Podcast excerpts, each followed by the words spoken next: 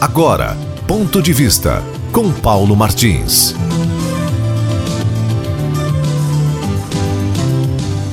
Olha, uma das maiores concentrações ideológicas de esquerda do oeste do Paraná está indubitavelmente domiciliada na Oeste. Eu não estou inventando coisas. Estou só retratando aquilo que realmente é a realidade.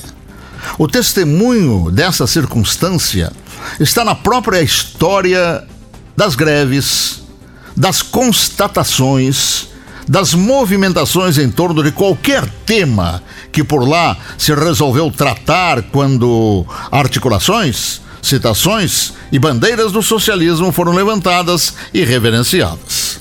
Assim, é que, ao se constatar que um grupo do Ministério Público busca aconselhar a se pregar medidas que venham agravar mais ainda do que já está a situação econômica do município, através do que chamam de lockdown, e diz que faz isso baseado em estudos de professores da UniOeste, e se tendo centenas de depoimentos de profissionais de saúde de todo o Brasil afirmando que há uma grande dose de politicagem nesse pandemônio, nos é lícito questionar.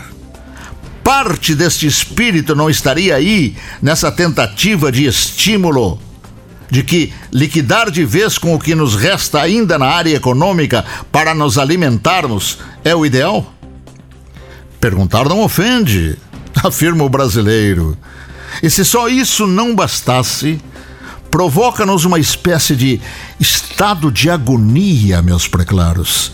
Servirem-se de expressões de terror em suas citações e argumentações mais próximas de trabalhos de uma Janete Claire, por exemplo, do que o retrato da realidade, já que não se economizou na redação da petição de termos como gemidos de entubados, a agonia dos que se contagiam, o terror dos asfixiados, o esgar dos que partem, o ensurdecedor silêncio das mortes, e etc, e etc, e etc. Assim, é de se perguntar: faz parte da atividade dessa nobre missão que representa a sociedade perante o Poder Judiciário, esse tipo de intromissão num caso desses? Ou será que a indigesta postura do STF, que, decidiu, que decidiu se intrometer de forma condenável e inconstitucional na área da presidência da República, agredindo os protocolos e preceitos da própria República, acabou contagiando a promotoria, hein? Nos é lícito questionarmos isso a partir do momento em que é citado como escora de provas apenas um hipotético estudo de professores da Unioeste, sem revelação de parâmetros, sem revelação de diretrizes científicas, algo como vinha fazendo até dias atrás o embuste, apelidado de Organização Mundial da Saúde, OMS. Por fim, o que se torna mais lamentável ainda é se constatar que todo esse murmurar azedo começou a tomar corpo a partir do momento em que o presidente da República sugeriu outros caminhos mais lúcidos, caminhos mais lúcidos e mais coerentes para se enfrentar esta peste virótica, sugestão que animou não um conjunto, de esforços de todos por um, e sim uma verdadeira e perversa paranoia política virulenta e aflitiva. Doutora Anícia Cardoso, ela rejeitou a posição da promotoria em Cascavel em relação ao pedido de lockdown para a nossa cidade.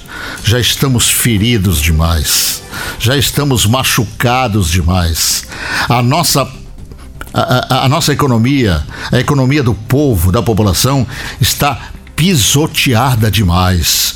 Por isso, os próprios magistrados não gostam muito quando a gente faz um registro de cumprimentos, né, de reconhecimento e etc. Né, eu sei que eles não gostam muito, mas não se pode fugir dessa realidade hoje de dizer parabéns, doutora Anícia Cardoso. Não se pode fugir da realidade porque e eles não gostam muito porque eles sabem que o que estão fazendo, né?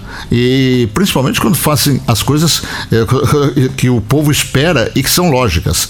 Tá? Então a doutora Nícia Cardoso merece o nosso reconhecimento né? e, e, um registro relacionado com a, a sua sentença que aconteceu no dorso da lógica.